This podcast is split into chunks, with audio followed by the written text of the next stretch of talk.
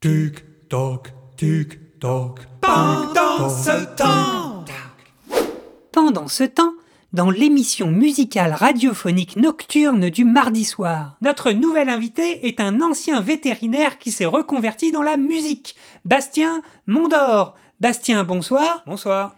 Alors, vous êtes derrière un instrument de musique bien particulier, Bastien.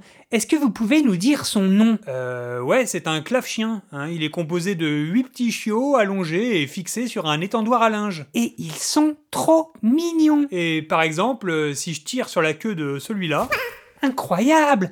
Mais quelle note vient-il d'aboyer eh bien, c'est tatoué sur son oreille. C'est un si. Ah, c'est donc un chihuahua.